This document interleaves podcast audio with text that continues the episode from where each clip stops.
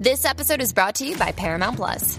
Get in, loser! Mean Girls is now streaming on Paramount Plus. Join Katie Heron as she meets the plastics and Tina Fey's new twist on the modern classic. Get ready for more of the rumors, backstabbing, and jokes you loved from the original movie with some fetch surprises. Rated PG 13. Wear pink and head to ParamountPlus.com to try it free. Survivor 46 is here, and so is On Fire, the only official Survivor podcast. And we have a twist this season. The winner of Survivor 45, Dee will be joining us every week. We're going behind the scenes of the biggest moments, the how and the why things happen, and the strategy and analysis you can only get from someone like me, a Survivor winner. Listen to On Fire, the official Survivor podcast, wherever you get your podcast.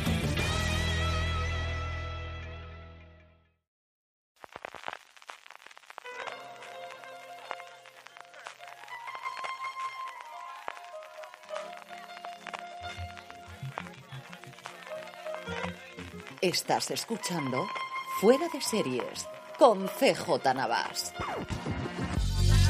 Bienvenidos a Premier, el programa de Fuera de Series, donde repasamos los principales estrenos de la semana, analizando sus primeros episodios y siempre sin spoilers. Hoy vamos a hablar de un montón de cosas. La segunda temporada de Tiempo de Victoria, que llega el lunes, sí, pero es que agosto es agosto, y luego comentaremos cuál es la programación. La segunda temporada, como os digo, de Tiempo de Victoria, de Winning Time, de la serie sobre Los Ángeles Lakers de Magic Johnson y del Showtime. La tercera de Solo asesinatos en el edificio, esa maravilla en Disney Plus. Boopkiss, que por fin se estrena la serie original Peacock aquí en España en Sky Showtime, Las Flores Perdidas de Alice Hart, la nueva serie para si tenéis ganas de sufrir y llorar y pasarlo mal, y luego bien, porque luego la serie tiene un puntito también positivo que llega a Prime Video esta misma semana, y luego recuperamos Honor, la serie de A3 Playa que se estrenó el pasado domingo, la docuserie Las Últimas Horas de Mario Biondo, y también recuperaremos Secuestro en el Aire, ahora que por fin he terminado de verla y estoy totalmente a tope con Apple TV Plus y con Idris Elba. Yo soy CJ Navas y para hablar de toda esta sinfonía de series que tenemos, me acompaña como siempre Juan Francisco Bellón. Juan, ¿cómo estamos? Muy buenas, no sé si coger el violonchelo, la flauta travesera, no, no lo sé, pero madre mía, qué programa qué mes de agosto, pero en agosto normalmente no hay sequía. Hay, hay, lo que pasa es que la sequía son 10 series. O sea, la sequía es en vez de estrenar 35, estrenamos 10 y así vamos. Eh, esta semana, es curioso que no tuvimos estreno ni lunes ni martes, porque ya que no estrene los sábados y que los domingos quitando a tres player y algún estreno extraño no tengamos, si es habitual, pero que no se estrenase el lunes y martes hacía mucho, mucho tiempo. Pero claro, luego llegan el resto y tenemos pues esos 10 estrenos esta semana de los que hemos seleccionado, los que os hemos comentado y también alguno de primeros de la semana que viene para poder anticiparlo ya que hemos podido ver gracias a las plataformas plataformas y las cadenas esos primeros episodios y comentarlos como siempre sin spoilers. Arrancamos si quieres, eh, Juan, con Boopkiss, la serie que sigue la vida mm, ficcionada de Pete Davidson, del cómico estadounidense, conocido en Estados Unidos por, por Saturday Night Live, conocido en, Estados, en España fundamentalmente internacionalmente por haber sido el novio durante una temporada de Kim Kardashian después de su divorcio, en la que combina una narración fundamentada con algunos elementos absurdos de la cosmovisión por la que Davidson es bien conocido y que además cuenta con un elenco del lujo que nos comentará Juan. Escuchamos como siempre el tráiler y volvemos ahora mismo. How long will you be staying? I don't know. Where are you staying? No idea. Any drugs or alcohol? No.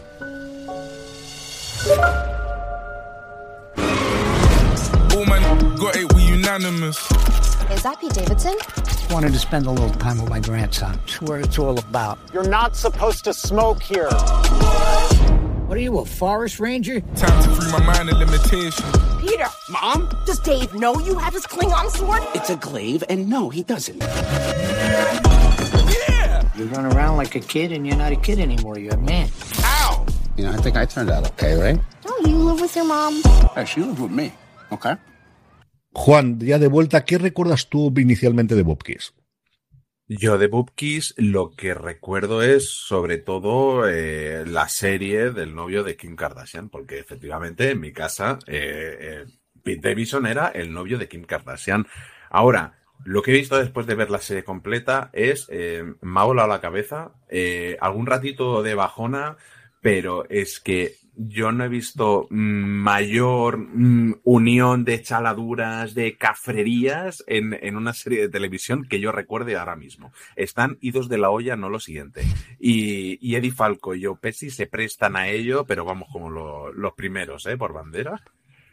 Eso es lo primero que a mí me atrajo desde luego de la serie. A mí Davison ni, ni fue ni fan, ni, ni como al final le tenían tanto odio, entonces lo defiendo. Yo al final, esto de las causas perdidas, que tampoco es que el pobre necesite ninguna ayuda, pero cuando se mete tanto con alguien, al final trato de defenderlo, de buscarle alguna cosa. Aunque a mí la gente en general de, en Saturday Night Live no es una cosa que me haya vuelto loco, aunque ha salido gente que después se ha hecho cosas que me han interesado muchísimo en el mundo audiovisual. Lo que me atraía de la serie era, como decías tú, el que sus padres en la ficción lo interpretan Eddie Falco y Joe Pesci, lo que siempre es una maravilla poder verlos en pantalla. Y luego que las críticas americanas que decían que era deleznable el primer episodio, sí que decía que después la serie estaba bastante, bastante bien. Veremos, además, yo creo recordar que estaba renovada por una segunda temporada porque al final es alguien con quien Peacock quiere trabajar en Estados Unidos y con toda la factoría de Saturday Night Live.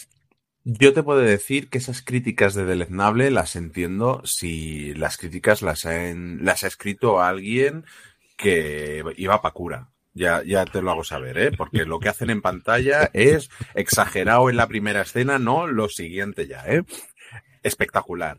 Es que al final eh, lo, lo, lo, guay de la serie, por decirlo de alguna manera, es que cogen todas esas noticias falsas de Pete Davidson que hay en Estados Unidos, todas esas exageraciones y se utilizan como realidad un poco en la serie, como motivo, pues para crear toda esta trama de gags alrededor, alrededor de él es como aquella noticia que salió, creo que fue el 2022, de que, de que el propio Pete Davidson había muerto en un accidente de coche a los 29 años, que en realidad fue una broma de Kanye West, que era el ex de Kim Kardashian, que en ese momento estaba con Pete Davidson. Entonces, claro, es que Pete Davidson es famoso por su comportamiento fuera de pantalla y estas noticias parecían creíbles.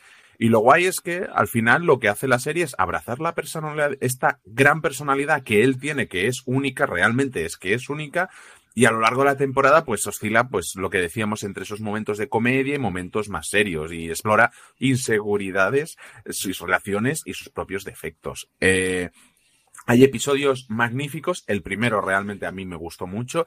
El segundo es una maravilla. O sea, realmente el segundo episodio porque Ah, seguramente más de uno no lo sabe, el padre de Pete Davidson eh, era bombero en el 11S y murió en el, en el, atentado de las torres. Entonces construyen un episodio que es muy bonito y muy cachondo también a la vez, eh, con todo ese desfile de familias y de tíos guays y enrollados que tiene Pete Davidson, que es espectacular. Y lo que decía CJ de el elenco de actores que salen ahí es que es exagerado. Empezando por Eddie Falco que hace de su madre, de Joe Pesci que hace de su abuelo, tenemos a Brad Garrett, que a ti, solo con decirte esto, ya sé que te tengo adentrísimo. Yo estoy totalmente dentro. Yo sabes que es un actor que desde que lo vi en su momento en Todo el Mundo Quiere a Raymond, me, me, encanta, me fascina lo que este hombre hace, incluido la, lo último que lo vimos, que fue la serie que desgraciadamente solo ha tenido una temporada en Apple TV Plus recientemente con, ah, se me ha ido totalmente el nombre de esta mujer ahora, con, ah, no miraré. Lo digo yo, mientras tú lo buscas lo encuentro. Vale, sigo. Eh, pues hablando de todo el mundo que era Raymond, también está Rey Romano, eh, está Raymond, está Bobby Cannavale, que es, se sale no lo siguiente, Steve Buscemi, Jon Stewart, Al Gore, Jane Cartin, Chris O'Donnell, Paul Walter House, Charlie Day, JJ Abrams, Sebastian Stan y Brad Pitt, pero Brad Pitt, un Brad Pitt que no habéis visto en vuestra vida, ya os lo aseguro. No sé, yo, a mí me tiene adentrísimo. Sí que es cierto que tiene momentos mm, un poco de transición en algunos episodios que dices, vaya, con lo bien que había empezado esto, vaya chufa, pero realmente es como que están construyendo una excusa para luego mm, remontar en el episodio final y, tenerte por los suelos otra vez eh, en el momento final. Eh, pues eso, lo que decía, grandes momentos, algún momento más de bajona, algún episodio espectacular como el episodio 2, se nota mucho cuando la historia les llena mucho y a él le llena mucho y es capaz de construir algo incluso bonito y gracioso con eso y cuando es solo una mera excusa. Pero en general, para mí es eh, muy, muy recomendable. Patricia Arquette, que se me ha olvidado y no tengo perdón de Dios y voy a flagelarme cuando terminemos de grabar rápidamente y Desert es la serie que desgraciadamente tiene solo una temporada en Apple TV Plus, cosa que a Patricia Arquette no le sentó especialmente bien. Entonces, una serie para los aficionados a las comedias tirando al absurdo, más una Atlanta o más una cosa todavía más descacharrante. Yo creo que más descacharrante. Sí, creo que Atlanta al final tenía un poquito más de hacerte pensar y más emotivo y esto no, esto es sí que hay un episodio así, alguno un poco especial, pero el resto es buscar la comedia por la comedia. Vamos, eh, pero Sí, sí, para tirarte por el suelo un rato. Muy bien, pues en la que no es para tirarse un suelo por rato, bueno, sí, dependiendo de lo sensibles que seáis, es de la que nos va a hablar ahora Juan Francisco Bellón. Cuéntame, estoy querido. Para mí, de las mejores series del año, ya te lo digo. Las Flores Perdidas de Alice Hart, que estrena eh, Prime Video este 4 de agosto, con tres episodios de estreno y luego uno cada semana hasta el final, el 1 de septiembre. Eh, y son de una horita de duración. Eh, la sinopsis dice así, dice, cuando Alice, de nueve años, pierde trágicamente a sus padres en un misterioso incendio, se va a vivir con su abuela June a la granja de flores Thornfield, donde se entera que hay más secretos alrededor de su pasado y el de su familia, enmarcado en el impresionante paisaje natural de Australia y con las flores silvestres y plantas autóctonas como medio para expresar lo inexpresable.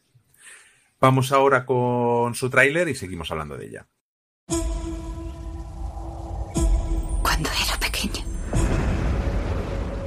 Fantaseaba con fuego. El fuego es un elemento que requiere tres cosas para arder. Fricción, combustible y oxígeno. Y un día todo empezó a arder.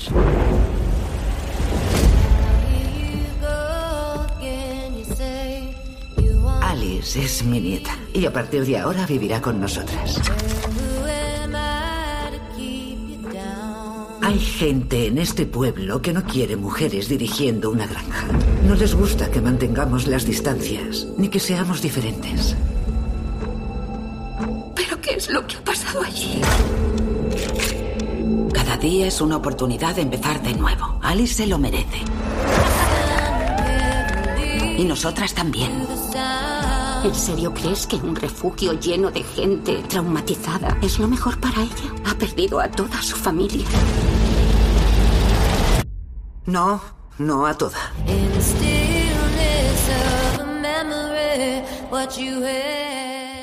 Eh, ¿Qué es lo primero que conociste tú de este proyecto o qué es lo que te acercó a ella? Sigourney Weaver, aquí no voy a engañarlos, es decir, era la portada, era el, póster, era lo primero que vemos en su momento en el tráiler, que era una adaptación de una novela que había funcionado bien en Australia, que era volver a Australia, que es un sitio donde se están haciendo cosas bastante, bastante interesantes.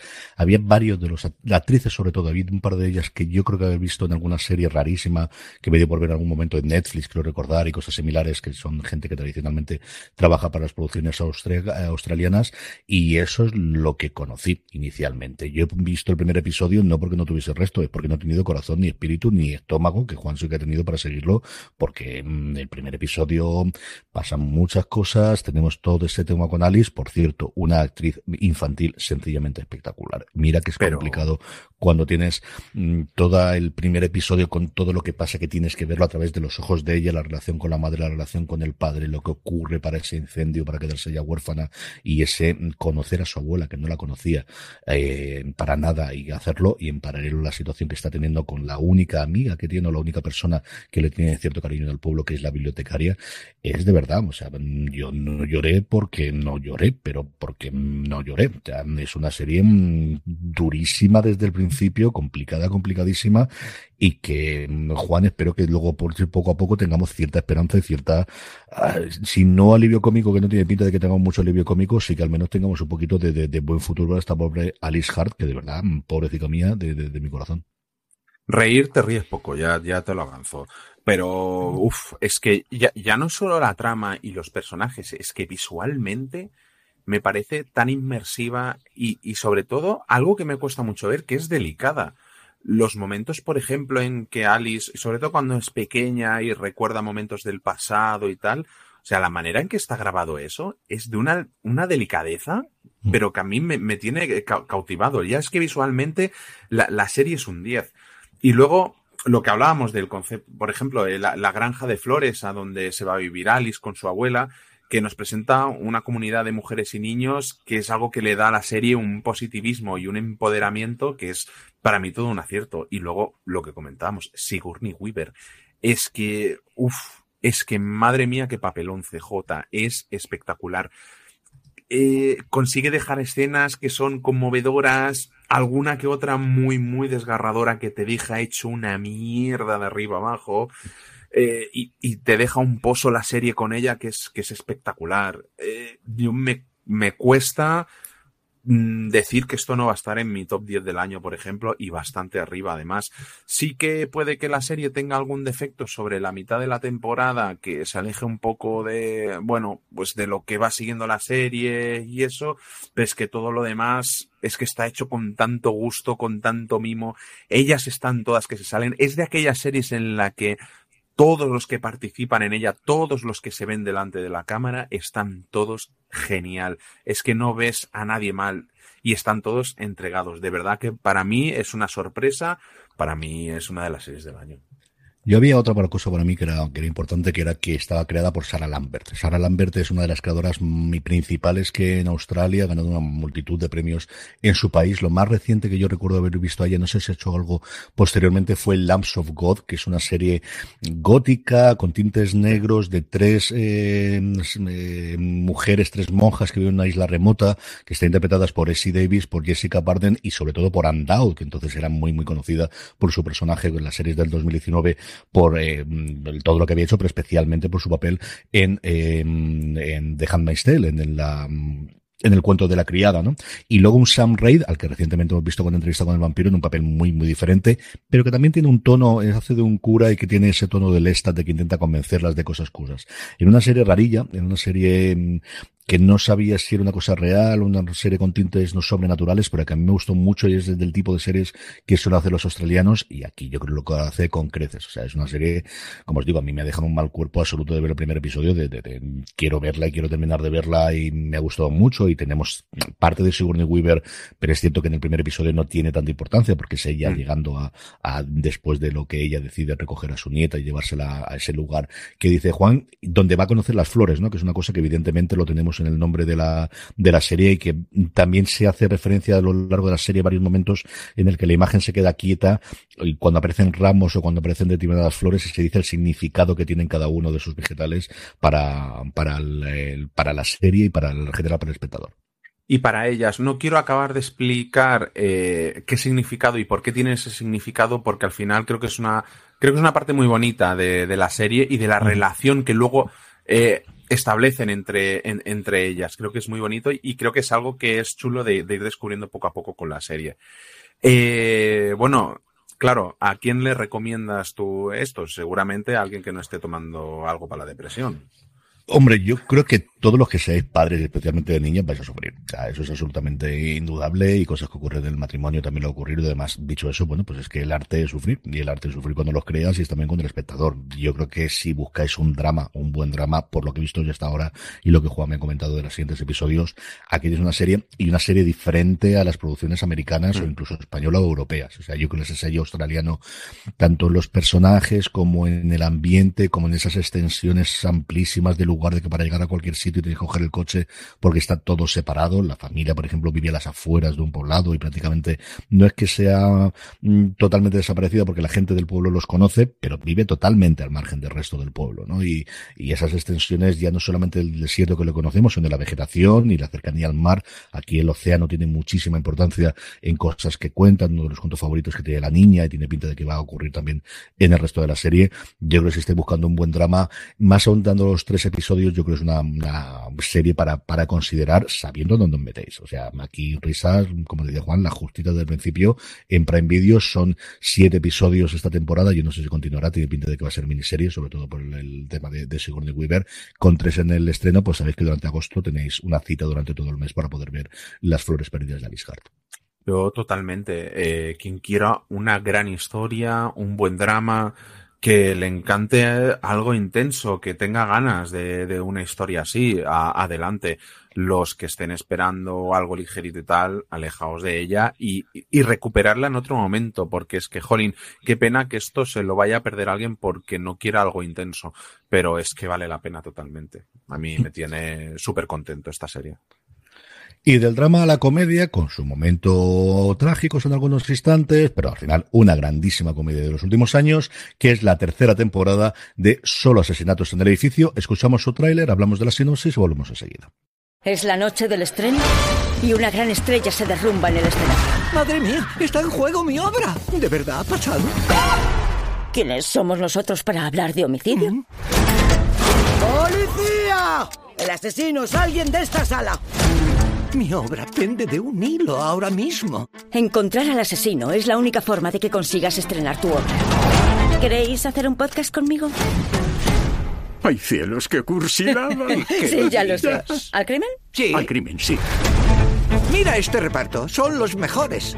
¿Quién querría matar a dos? Tal vez fuera Loreto. Pero por favor, dame otra oportunidad. No se me dan nada bien las lecturas.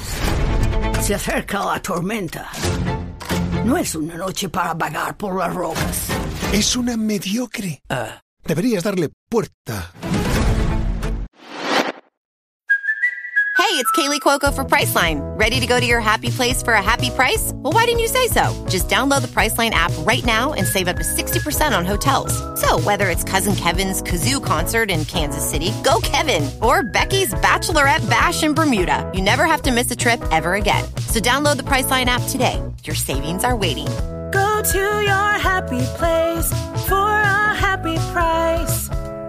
Go to your happy price, Priceline. En esta tercera temporada de Solo Asesinatos en el Edificio, si no habéis visto las dos anteriores, saltaros esto y evidentemente ir a ver las dos anteriores, no me seáis vagos con esta, que es una de las grandes series de la última época. En esta tercera temporada volvemos a tener a Charles, volvemos a tener a Oliver, volvemos a tener a Mabel, es decir, volvemos a tener a Steve Martin, a Martin Short y a Selena Gómez, tal y como concluyó la segunda temporada, y es a investigando ese asesinato que ha tenido lugar en un espectáculo de Broadway.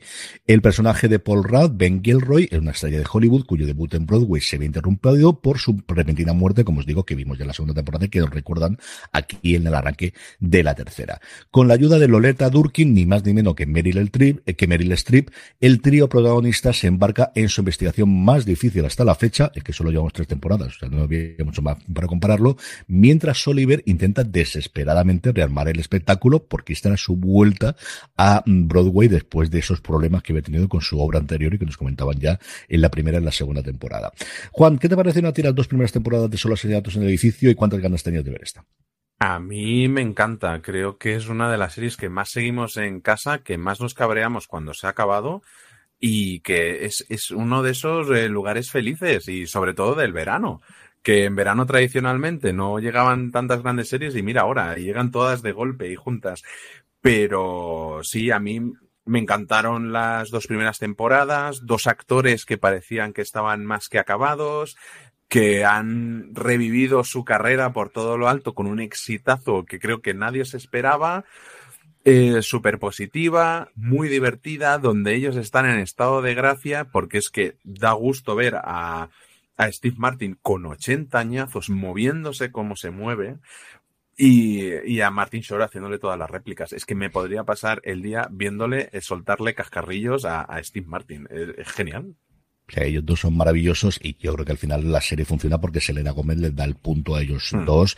Alguien, pues mira, hablamos antes de, de Pete Davidson de lo que se ha hablado, pues de Selena Gómez que os voy a comentar que no sepáis. Es decir, es alguien que lleva en el ojo del huracán, en el ojo de la opinión pública desde su más tierna infancia con los magos de Wherever Place, que ha pasado muchísimo. Tiene un grandísimo documental en Apple TV Plus de sus problemas complicados o de sus eh, bajones cuando les ha dado a lo largo de, de su vida. Y yo creo que aquí le da la réplica ya en la primera temporada en el que los ves a los tres haciendo un tremendamente inusual, tremendamente sorprendente. Cuando se anunció el casting, desde luego, yo estaba muy a favor de ella. Yo tuve un programa muy divertido en Hulu, que luego nos llegó, perdón, en HBO Max, que luego nos llegó aquí a España con un poquito de retraso, que era eh, en la pandemia, en donde estaba concentrada ella, que estaba ella con sus abuelos y con un par de amigas que estaban allí en el confinamiento y lo que hacía era aprender a cocinar, porque nunca le había dado a cocinar, siempre le ha gustado comer, pero nunca había aprendido a cocinar y lo que hacía, porque era Selena Gómez, era hablar por videoconferencia con distintos cocineros que le mandaban la comida a casa y ella aprendía a cocinarla y la verdad es que lo vas viendo conforme pasan las temporadas que le ha cogido el gusto y que le ha cogido el ritmo, o sea que las cosas las hace bastante, al menos visualmente, yo no las he llegado a probar evidentemente,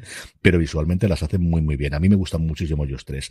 Y en mi caso ocurre exactamente lo mismo, ya no solamente con mi mujer, sino mis hijas. Ya de estas les encanta las dos. Charlotte es que es una fan absoluta de todo lo que sea crímenes, pero Madison es la que quiere, además, esta quería verla conmigo todas las temporadas, eh, porque le gustan muchísimo ellos tres, empezando por evidentemente Serena Gómez. ¿Qué te ha parecido la tercera temporada comparada con las anteriores? ¿Cómo va evolucionando la cosa? Es mi favorita eh, de las tres, la verdad. Cierto es que lo que es el caso en sí, eh, Mm. es como que los primeros episodios, bueno, la primera mitad de, de la temporada, desaparece un poco, parece todo a veces un poco confuso, pero creo que Lo que gana es la serie es que profundiza más en los tres personajes principales. Eh, los hace más interesantes, eh, nos habla de sus emociones, de sus vivencias personales, incluso en temas de la vejez, es súper emotiva. Eh, no sé, yo estoy adentrísimo, me ha gustado mucho. Paul Rudd está que se sale, porque vale que es, eh, empezamos la temporada con el, el, cliffhanger de que él está muerto, que fue el final de la segunda, pero claro, tenemos muchos flashbacks, está por ahí en medio siempre que no quieras, y luego Meryl Streep, que, que es maravillosa, que como decía Cameron, eh, Meryl Streep puede ser Batman, pues, y estaría genial igualmente. Y, un, una Meryl Streep que si bien a lo primero dices, es que no, no lo acabo de ubicar aquí, no acabo de entender y conforme se acerca al final de la temporada descubres qué es lo que hay detrás de ella, sus motivaciones, un poco todo y claro, es que te ganan, te ganan todos ellos, pero de, arriba abajo.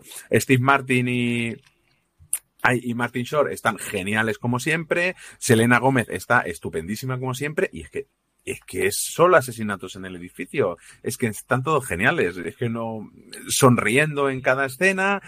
Y, y, al final es como, pues eso, volverte a encontrar con unos amigos que hacía un montón que no los veías y, dis y disfrutar muchísimo. De hecho, estoy deseando que la pongan ya, al menos con subtítulos en castellano, que solo teníamos los dos primeros, para vérmela uh -huh. con mi mujer, que está cabreada conmigo por habérmela visto ya.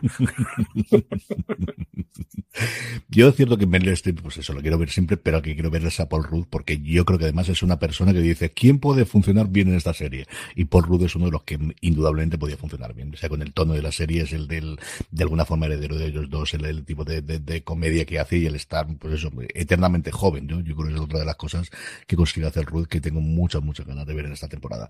Esta yo creo que todo el mundo la conocerá ya y si no, yo creo que agosto desde luego es un momento ideal para ver las dos temporadas anteriores y la tercera. Yo creo que aquí está complicado, yo creo que es complicadísimo que no le puede gustar a alguien solo asesinatos en el edificio. Yo se la recomendaría a todo aquel que acabe de terminar las flores perdidas de Alice Hart. Vamos, para venirse arriba. Vayan alternando, ¿no? Yo creo que sí, uno sí. y uno vas compensando.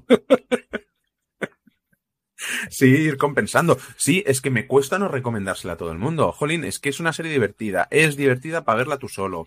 Es divertida para verla con tu pareja, con tus hijos, con tus padres. Es que está genial. Tus padres que, que hace años se partían el culo con Steve Martin en el, el padre de la novia y sus secuelas. Pues aquí, aquí está. Es que ese es Steve Martin. Mm, perfecta, maravillosa. Pasamos ahora a Tiempo de Victoria y a la segunda temporada. Y mm, ¿Qué pasa con los Lakers esta segunda temporada? Seguramente el que sepa de baloncesto pues ya sabe todo lo que pasa. Para el que no y se quedó con la primera y el que no haya visto la primera que vaya corriendo a verla. En esta segunda continuamos explorando a Los Ángeles Lakers de la primera mitad de la década de los 80 que culminan con la primera revancha profesional de las estrellas más grandes de esa época que eran Magic Johnson y Larry Bird. Vamos ahora con su tráiler y enseguida seguimos hablando de ella. Patrick, you think the Lakers can win another title? You bet. Any advice for your opponents? Better watch out. Nice back, baby.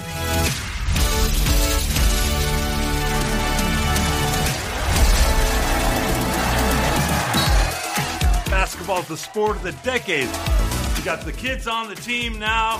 The Bus Empire's taking off. We brought home the gold. But one ring ain't gonna keep us in that room. We gotta keep winning. CJ, yo sé que tú eres un loco, un enfermo del deporte americano. Aquí me ganas, tú me pasas la mano por la cara 80 veces, pero ¿qué es lo primero que te llamó de esta serie y lo que te acercó a ella?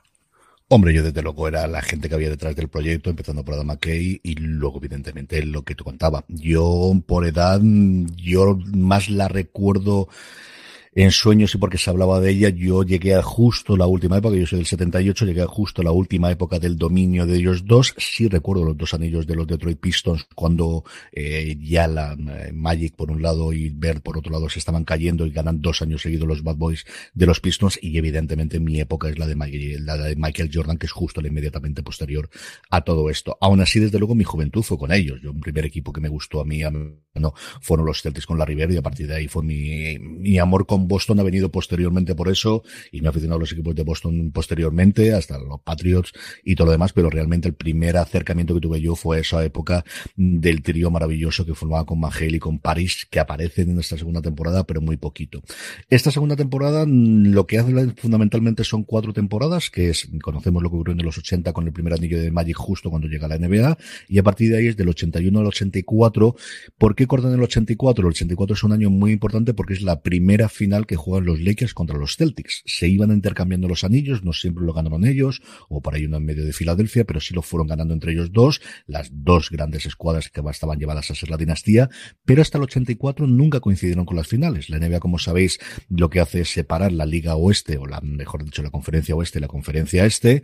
Ahora, por ejemplo, se juega mucho más entre conferencias, pero entre entonces era mucho más raro. De hecho, los, en la temporada regular, Lakers y Celtics jugaban dos partidos, si no recuerdo mal, uno en casa de cada uno a lo largo de la, toda la temporada, que son más de 80 partidos. Y luego, si se veían las caras, solo se veían hasta la final, y eso si no los eliminaban en los playoffs previos. Eso ocurrió en todas las temporadas anteriores, y en el 84 es la primera vez en los que los dos se enfrentaron. La serie empieza con eh, ese inicio del arranque de la, de la temporada y luego tira hacia atrás hasta la temporada 81, la temporada después del primer anillo. ¿Qué es lo que nos vamos a encontrar? Pues las dos partes. ¿Es una serie sobre todo para los aficionados al baloncesto? ¿No tiene un gran secreto? No, al final Wikipedia lo tienes ahí al lado.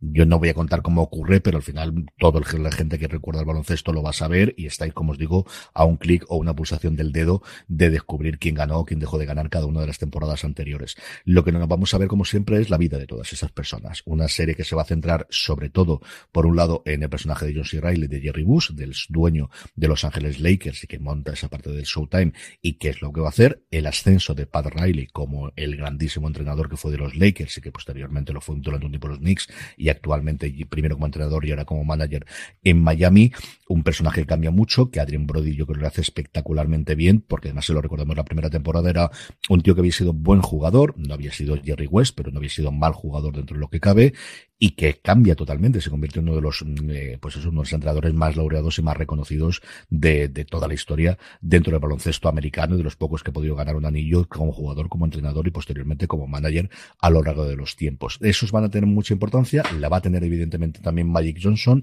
que vuelve a hacerlo maravillosamente Quincy Asia. Aquí nuevamente, si sabéis un poquito de la vida de Magic y de lo que ocurrió, bueno, pues él tiene distintas fases que vamos a contar, especialmente una que le ocurre con veintitantos años, que es lo que ocurre sobre todo en el primer episodio, que yo creo que está muy bien contada, muy bien llevada. Y luego en paralelo, pues ese enfrentamiento muy alentado por los medios, muy alentado por los medios de comunicación, como os digo, con la River de poner siempre enfrentando el uno contra el otro, blanco contra negro, costa este contra costa oeste, un tipo de juego más clásico que es el que tenía Red Auerbach, que aquí tiene mucho, mucho más peso del que tenía anteriormente en las temporadas anteriores. Y está maravilloso, pues porque al final es la leyenda, es la persona que llevó más de 10 anillos a Boston en su momento, y además es que Michael Chiklis interpretándolo. Entonces, pues a mí me das totalmente en medio, aunque sea la historia de los Lakers, claro, yo quiero mucho más parte, la parte de los Celtics que quede más rollero, pero tampoco tan mal. O sea, al final quedamos en su sitio y es cierto que los, los aficionados de Boston, como los de cualquier otro lado, también había que darles de comer a tarde, como suele ocurrir en el deporte profesional.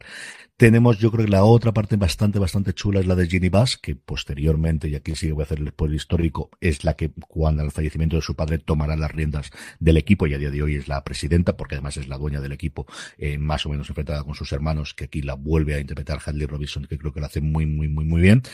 Entonces, mm, si vas por lo, ¿es Friday Night Lights? No tienen más parte de baloncesto posiblemente que ahí, porque además se habla de un equipo mucho más conocido y con estrellas que van apareciendo y con gente. Se habla de lo duro que es el deporte profesional americano en cuanto a de repente estás en el estrellato y de repente te pueden eh, traspasar otro equipo sin que tú tengas que tener ninguna eh, opinión. Eh, se habla justo de uno de los grandes cambios. Una cosa que me ha gustado mucho es de los grandes cambios que se van a producir el deporte a partir de las siguientes temporadas, que son dos. Por un lado, el auge del cable en Estados Unidos. Hay un momento que se enseña un informe y aparece ESPN por primera vez y dicen, ¿y esto qué va a ser? Pero ¿cómo vamos a poner esto en cable si no lo va a ver ni Dios? Y eso es lo que revolucionaría por un lado y daría todo el dinero posteriormente cuando los partidos se emiten en cable y especialmente en ESPN y se van a poder hacer los resúmenes de los partidos por la noche, porque recordar que no mucho tiempo antes de lo que cuenta la serie, las finales es que ni siquiera se emitían en directo, no, no los partidos de liga regular, las finales se emitían en diferido por CBS cuando querían y no todos los partidos. En los 70 la cosa estuvo muy, muy complicada antes de la fusión con la ABA.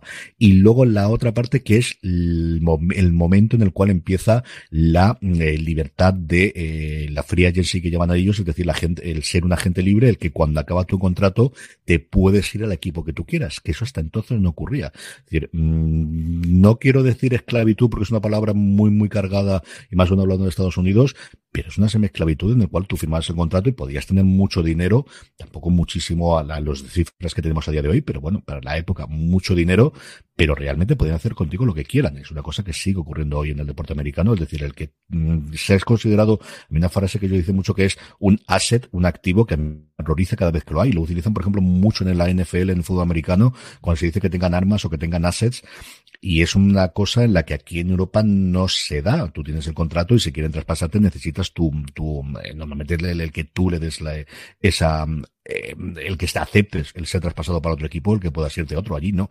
Allí, salvo que ya seas una superestrella y que en tu contrato explícitamente ponga que tienes derecho a vetar cualquier traspaso a otro equipo, no lo hay. Y cómo eso sentará un poquito las, las señales para el futuro eh, tener la, la, situación que tenemos a día de hoy en el que los jugadores tienen muchísimo más poder. Entonces, mmm, la gente que vio la primera temporada, yo creo que tenéis que verla sí o sí. ¿Os acercáis a esta? Yo creo que vale la pena que le deis una oportunidad por la parte nostálgica de los años 80, por un lado, eh, yo creo que está muy bien representada, especialmente en Los Ángeles de ese momento, cuando el Forum, donde jugaban los Lakers, era el sitio donde había que estar. Estaba la mansión Playboy y estaba el Forum, en los dos sitios donde la gente iba a ver y a dejarse ver y a estar ver y a ligar y a lo que no fuese ligar. Son los dos epicentros del Hollywood de donde tenía que ir todo el mundo. Y mm, como os digo, los que sean aficionados a baloncesto y recuerden por edad o, por época eso, tenéis que verla sí o sí. A nivel de, desarrollo es espectacular.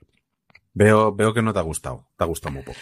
A mí, dámela. Es decir, eh, es una serie que es muy, muy complicado de decir. Me ha gustado mucho poco. No sabría decirte qué más hacerlo. Es decir, más allá de cambiar el enfoque y tirarte por los Celtics, porque por deformación profesional y por, por afición me gustaría verlo pero es una serie que está muy bien hecha, que se gasta el dinero, que tuvieron un grandísimo acierto con los personajes, es decir, yo creo que John C. Reilly como Jerry Bass es un acierto desde el principio pero ese aún tenías otros actores que podían haberlo interpretado. Sería un tono distinto, sería un formato diferente, pero, pero sobre todo los dos personajes principales que son el de Magic Johnson y el de Karim Abdul-Jabbar, que son los dos más complicados de poder encontrar actores, especialmente el Quincy Ayas, es espectacular. También yo creo que la idea de Adrian Body como, eh, como Pat Riley, de verdad te lo crees. O sea, yo recuerdo a Riley. Yo sí lo recuerdo en la, Riley tiene una imagen muy, muy clara de esa época de los Lakers y posteriormente, que es el pelo engominado hacia atrás, los trajes de Armani, siempre trajeados, siempre con corbata, siempre con, trajes, como os digo, además de Armani, es que se sabía que eran de Armani y que tenía un corte diferente del que tenía, en una época en la que no se vestía especialmente así, que marcó una tendencia más allá de la que marcaban los jugadores, ¿no? Y el resto exactamente igual. Hay un personaje nuevo en esta segunda temporada que es un personaje que ya denunciaron que es ficticio, que se llama Honey, que es una antigua novia que tiene Jerry Bass y por cosas que le ocurren vuelve a, a hablar con ella y que posteriormente veremos cómo se desarrolla la relación, que no es un personaje que realmente existiese, sino es una amalgama de las distintas novias que tuvo en ese momento eh, Jerry Bass, que yo creo que ella también lo hace muy bien. Es una actriz a la que he visto yo en varias series bien siempre como secundaria y aquí tiene dos o tres momentos muy, muy, muy intensos con, con Bass y creo que está muy, muy bien también. Yo he visto el, el, primero de esta segunda, pero es que la primera temporada me pareció una bomba de serie, es que tenía un ritmazo.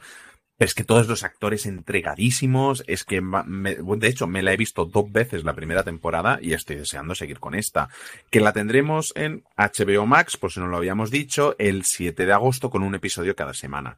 Eh, es que es espectacular para mí un episodio, es una vista Por cierto, el primero se pasa de la hora y en cambio el resto no llegan a los 50 minutos. Una cosa que me extrañó, ni siquiera al final, pero el primero es una horita y diez. Yo no sé exactamente por qué quisieron hacerlo. Bueno, sí, porque quieren contar una historia con Magic que va a cambiar mucho su vida de ahí en adelante y la forma en la que lo van a aceptar y tal. Y luego el resto, lo que sí me sorprendió es esa labor de contención de irse por debajo de 50 minutos cuando no tendría necesidad de hacerlo. Yo se lo agradezco mm, eternamente que lo hagan así, pero se va por debajo de los 50 minutos.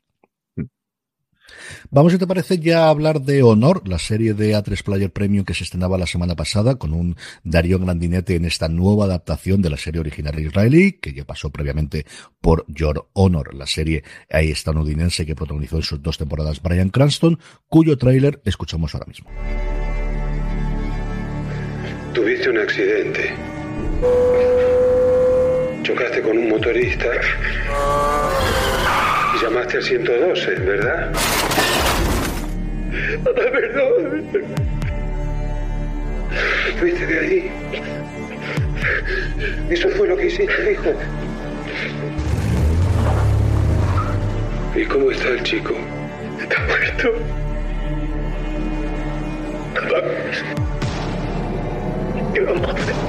Ahora vas a tener que confiar en mí.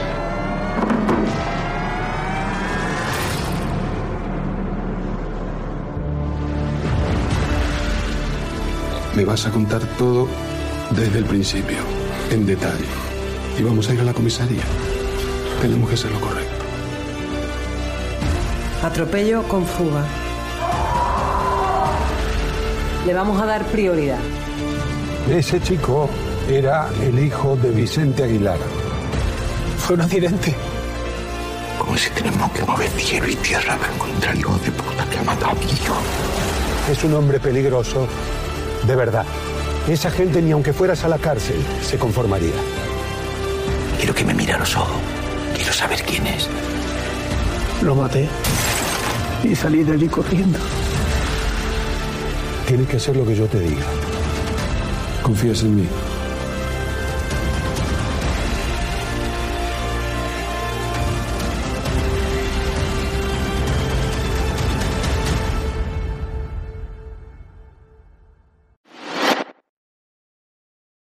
Estamos ya de vuelta, os leo la sinopsis, aunque si un momento viste Your Honor, pues exactamente lo mismo. Aquí el abogado se llama, perdóname, aquí el juez se llama Martín Romero, un juez íntegro, reputado, cuya vida cambia por completo cuando su hijo Alex comete un atropello, se da la fuga y resulta que la víctima no es ni más ni menos que el miembro de una familia de la mafia y una vez que Romero es consciente de que si trasciende la culpabilidad de la Alex, él mmm, va a ser condenado de un modo u otro debido pues a quien ha matado. En ese momento comienza un arriesgado plan para protegerlo que pondrá a prueba todas sus convicciones morales y profesionales con tal de salvar a su hijo porque este año lo que tenemos es hasta ahora madres pero ahora también padres que harán cualquier cosa por salvar a su hijo, Juan. Eh, a mí me ha encantado. Eh, dos episodios que hemos podido ver por adelantado. Eh, Darío Grandinetti, yo tenía muchas ganas de, de verlo, sobre todo después de haber visto La novia gitana y de haber visto Hierro. Tenía cierto eh, miedo porque yo son las dos únicas series que recuerdo de él. Igual he visto alguna cosa más, pero hace bastante tiempo. Y, y claro, eran dos papeles que aunque diferentes podían tener un tono un poco parecido. Eh, por, por la fuerza más que nada de, de los personajes, no, no luego por el personaje en sí. Y tenía miedo de que esto fuera un reflejo otra vez de, por haber hecho estas dos series y haber tenido tanto éxito, repetir un poco. Y no todo lo contrario. Aquí tenemos un, un padre muy diferente. eh, tenemos un personaje que demuestra amor por su hijo en todo momento. Creo que hay una cosa que no se debe hacer, que es precisamente comparar la serie con la versión americana, porque ya no, no porque se haga mejor o peor, sino porque la, la versión americana tiene muchísimo más dinero encima. Al final puedes hacer muchas más cosas. Pero aquí, sin embargo, tenemos una historia más a nuestra escala, en la ciudad de Sevilla, si no me equivoco, que sucede, y en el que todo el mundo está genial. Y te diría que aún sin haber dicho de, de comparar que el personaje, por ejemplo, que tenemos de José Luis García Pérez, que hace de Vicente Aguilar, que hace de, de, de mafioso, que es a quien, a quien matan por, por accidente su hijo, eh, me ha gustado mucho más que en su versión americana. Creo que tiene muchísima más fuerza y demuestra realmente que es un gángster de, de los pies a la cabeza. Eh, algunas cuestiones y, y- lo que sí que veremos para todo el aquel que haya visto la versión americana son muchos cambios a mejor realmente, a mejor para la adaptación de esta serie, porque al final no deja de ser una adaptación y un vehículo para que Darío Grandinetti se luzca totalmente. A mí me tiene encantado y tengo ganas de seguir viendo el resto, la verdad. Yo tengo mucha ganas de verla eh, por él. O sea, yo al final una serie que vivía Moria, desde luego, por protagonista, ya lo ocurría con la versión americana y aquí es exactamente igual. Yo a mí él me fascinó en Hierro. Yo creo que en la novia gitana está bien, pero su personaje es mucho más arquetipo y mucho Mm. más de, de esas cosas, de, de- de- el momento que la novia gitana es más Dan Brown o más de esa parte que a mí no me mata. Me gustan mucho los primeros episodios y luego menos en los siguientes, mientras que en Hierro me gustó desde el primer momento, de cuando era duro y cuando de repente veía que tenía una fuerza por encima de él y cómo intentaba sobrevivir. Esa parte del superviviente me gustaba muchísimo. Y a ver qué ocurre. Yo creo que esta es una serie de, de thrillers de verano que a la gente le puede gustar mucho. Sí. Sí, totalmente. Al final es, es una historia de, como tú dices, pues eh, que en verano puede funcionar muy bien, que tenemos a, a Darío en grande y que la verdad que pese a sus dos episodios, mmm, ya te digo, es que poco más puedo decir, es que tengo ganas de seguir viéndola, poco más. Y vamos ahora con una serie que ya ha terminado, Secuestro en el aire, serie de Idris Elba para Apple TV Plus, que ya tenéis completa porque se estrenó el pasado 28 de junio, pero que hemos querido recuperar y que tenemos a CJ encantadísimo con ella, en una serie de la que vamos a pasar a, a escuchar su tráiler y seguimos hablando de ella. Al resto de pasajeros del vuelo KA29 que por favor se dirijan a la puerta de embarque B15. Muy buenos días a todos. Les habla el capitán Robin Allen. La duración del vuelo es de 6 horas y 54 minutos.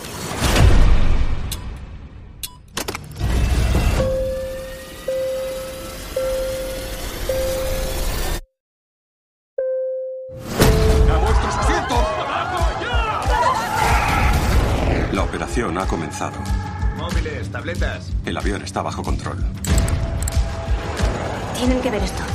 Se ha desviado de la ruta. Alguien está pidiendo ayuda. ¿Tienes familia, seres queridos? Yo también. Y vamos a superar esta situación por ellos. He recibido un mensaje desde el avión. Papá dice, incidente a bordo. ¿Cómo se gana la vida tu padre exactamente? Es difícil de explicar. Sam sabe cómo intervenir. ¿En qué interviene?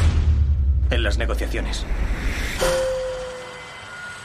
Hay unas 200 personas en este vuelo. Si un pasajero intenta algo y el avión se estrella, no podré volver con mi familia. Quiero haceros una oferta. Me han entregado unas peticiones. Si todo se ha complicado en la primera hora, imagínate las seis que faltan. Debemos enviar un mensaje a todo el avión para que se preparen. Hay otras cosas en marcha. Cinco pasajeros de ese avión no existen. Es una red que opera por toda Europa. Para ellos somos un misil enemigo. O ellos, o nosotros. Y os aseguro que no vamos a ser nosotros.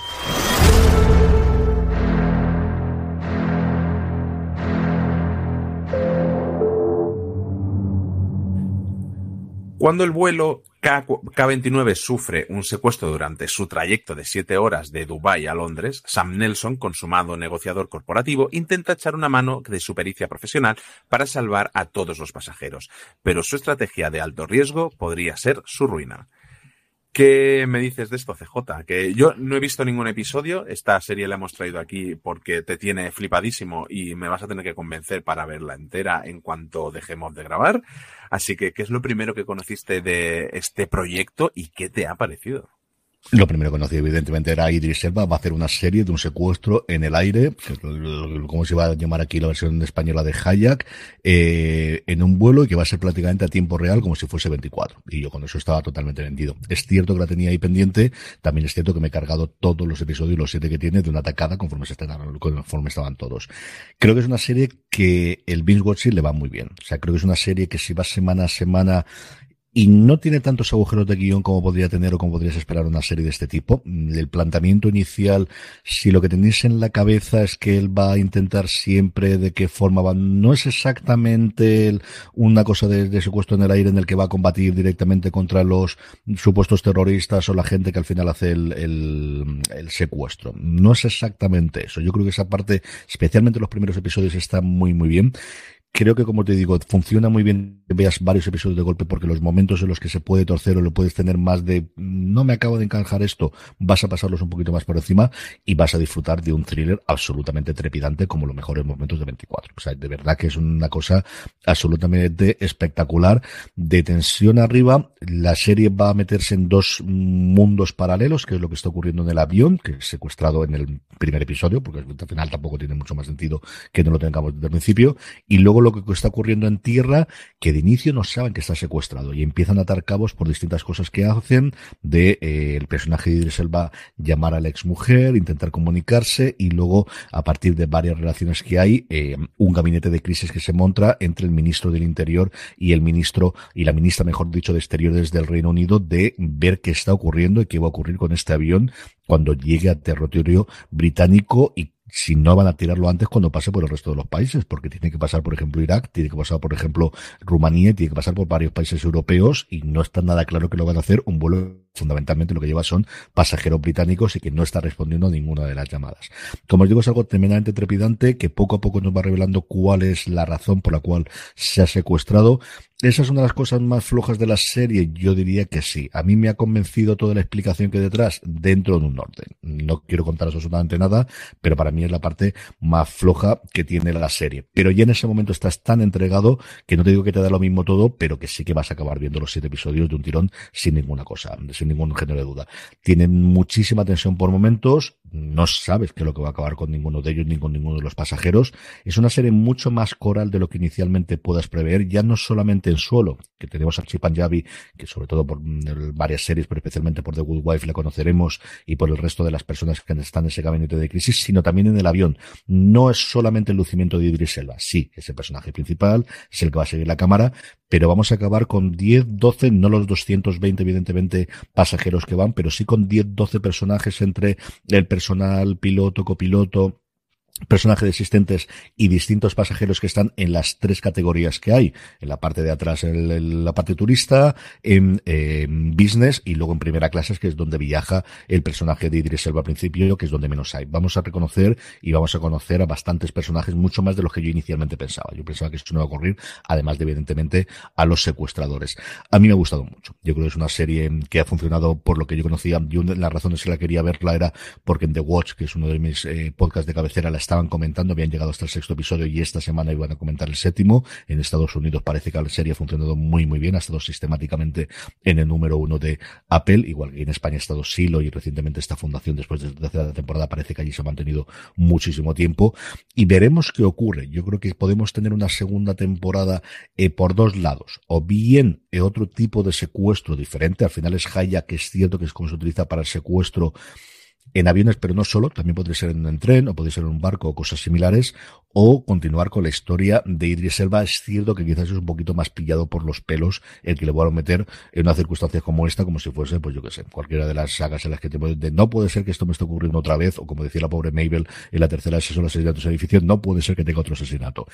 Es más complicado lo tenemos, pero yo no descartaría, como te digo, aunque el personaje de Idris Elba no está y esté como productor ejecutivo solamente de la serie, que eso sin duda va a estarlo, el que tuviésemos otra con toda la parte del trasfondo, con los personajes secundarios, especialmente con la parte de la policía, del servicio secreto, de cosas similares, yo no lo descartaría. Veo más complicado Idris Elba, pero oye, si se le ocurre una idea para que este pobre hombre esté de nuevo salvando el mundo, salvando al menos a estos pasajeros y a todos los que podría, evidentemente, el hecho de tener un vuelo secuestrado, eh, afectar, estoy totalmente dentro. Yo creo que si estáis buscando, como os digo, una serie de acción y de thriller hasta cierto punto, pero sobre todo de acción con muchos giros de guion conforme se va haciendo, en el que nadie está salvo, y cuando digo nadie es absolutamente nadie está salvo en ese avión secuestrado, darle una oportunidad a Hayek. Son solamente siete episodios, casi ninguno de ellos se va por encima de los 50 minutos que yo recuerde ahora mismo de la cabeza, y de verdad que es una gran producción.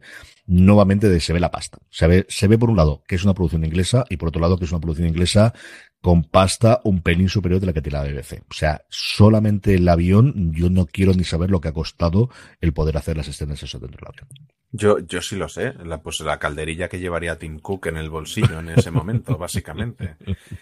Es que al final, pues si Idris Elba ya canceló el apocalipsis hace 10 años, ¿cómo no va a poder enfrentarse a, a unos cuantos en un avión? Si es que esto no puede ser. Yo creo que de verdad es una serie que debes disfrutar mucho. Además, creo que es una serie que si ves el primer episodio vas a saber si estáis dentro o no. Y como os digo, los problemas que yo le pueda poner al guion o de en cuanto a los villanos o cosas por el estilo, no ocurre hasta el final de la serie. En ese momento ya estás totalmente enganchado. O sea que no va a haber tanto problema por ese lado. ¿Y a quién le recomendarías esta serie?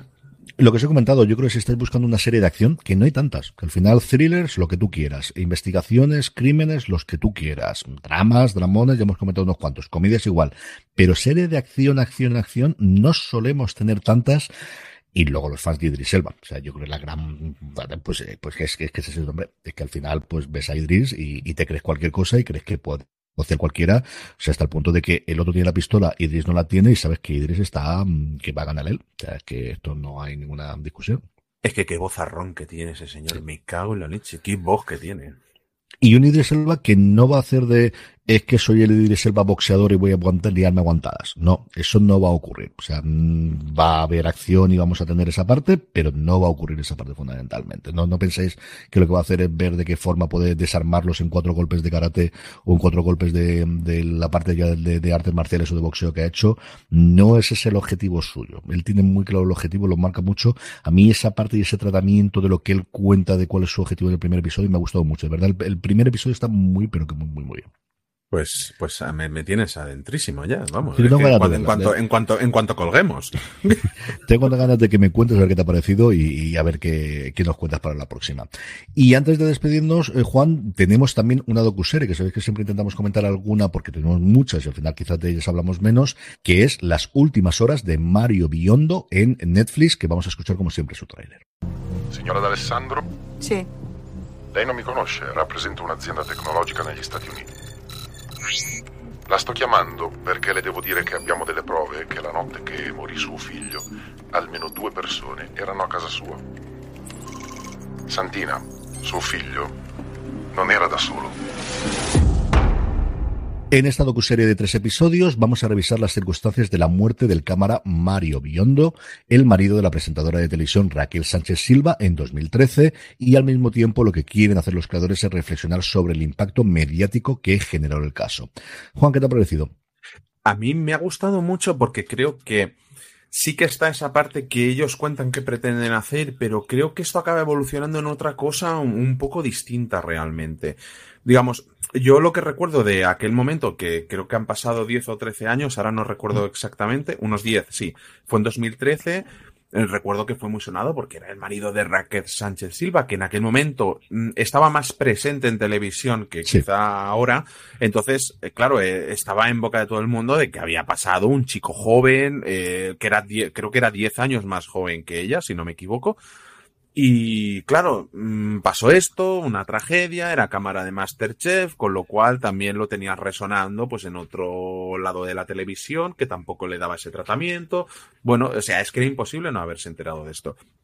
Y, y sin embargo, lo siguiente que yo recordaba era a, Ran- a Raquel Sánchez Silva haciendo, al mes creo que fue, haciendo una presentación con un teléfono móvil y se la criticó muchísimo por eso.